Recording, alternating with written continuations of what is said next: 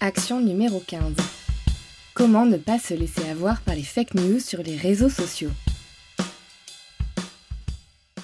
Si vous passez un peu de temps sur les réseaux sociaux, vous êtes sûrement déjà tombé sur des fake news. Dans cet épisode, je vais vous donner quelques conseils pour repérer les fake news et ne pas vous laisser avoir. Commençons par le commencement.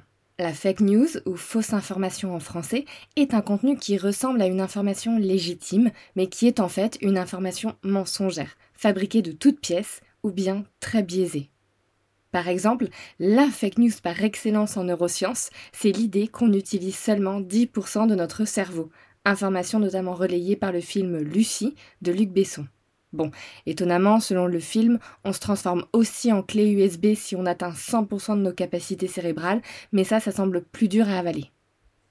Parce que les réseaux sociaux sont accessibles à tous et peu contrôlés, les fake news y circulent très facilement. Par exemple, des chercheurs canadiens ont récemment analysé la qualité du contenu de 100 vidéos TikTok portant sur le TDAH, le trouble de l'attention avec ou sans hyperactivité, avec l'aide de psychiatres spécialistes du sujet. Les résultats de cette étude indiquent que plus de 50% des vidéos analysées étaient trompeuses, c'est-à-dire qu'elles ne se basaient pas du tout sur les connaissances scientifiques sur le TDAH. Il est donc important d'être capable de repérer les fausses informations sur les réseaux. Je vais vous donner des astuces pour facilement mettre à l'épreuve la véracité des contenus, de santé ou non, sur les réseaux sociaux. Conseil numéro 1. Soyez sceptique. La première étape pour se protéger des fake news, c'est d'être conscient de leur existence. La fake news peut être difficile à combattre, car elle est généralement simple à comprendre et fait dans le sensationnel, donc tout ce qu'aime le cerveau en gros.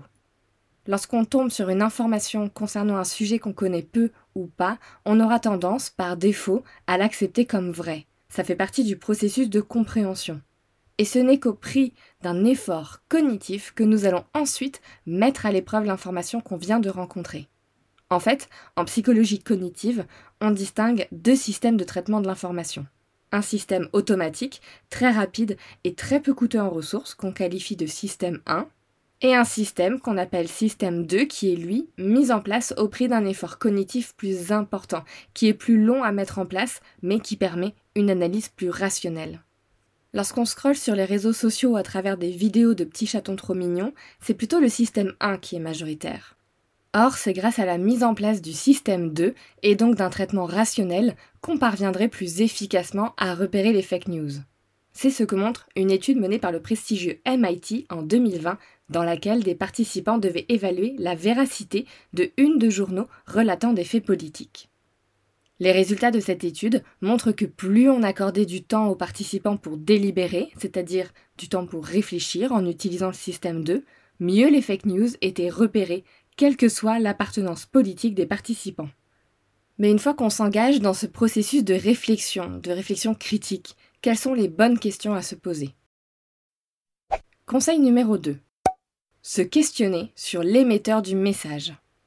En psychologie sociale, il est admis qu'une partie de l'efficacité d'un message repose sur ce qu'on appelle la crédibilité de la source.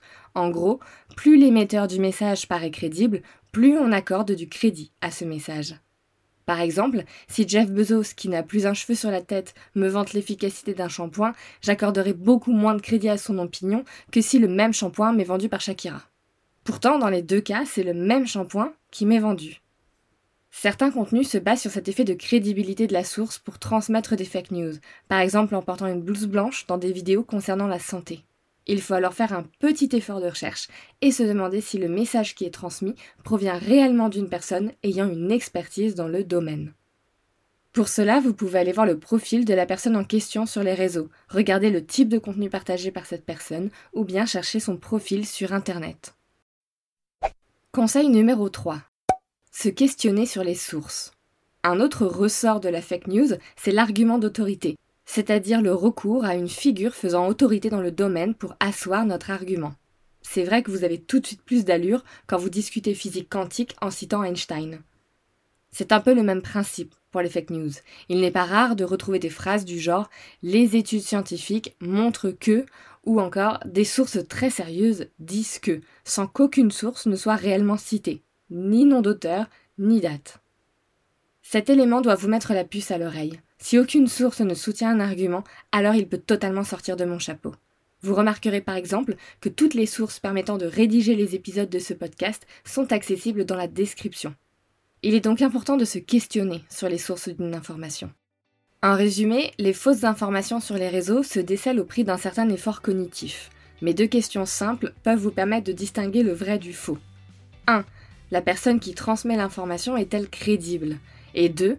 Le contenu est-il basé sur des sources fiables et accessibles? Alors bien sûr, tout n'est pas blanc ou noir, il ne s'agit pas d'accepter inconditionnellement ou de rejeter en bloc ce qu'on voit sur les réseaux sociaux, mais plutôt de prendre avec une pincée de sel ce qui peut être énoncé comme une vérité. À vous de jouer Cet épisode a été produit et distribué en collaboration avec l'Acme Productions, mais surtout, il a de nouveau été rédigé par Thaïs Marquez, future chercheuse en neuropsychologie cognitive. Vous pouvez la retrouver sur Instagram StudyNT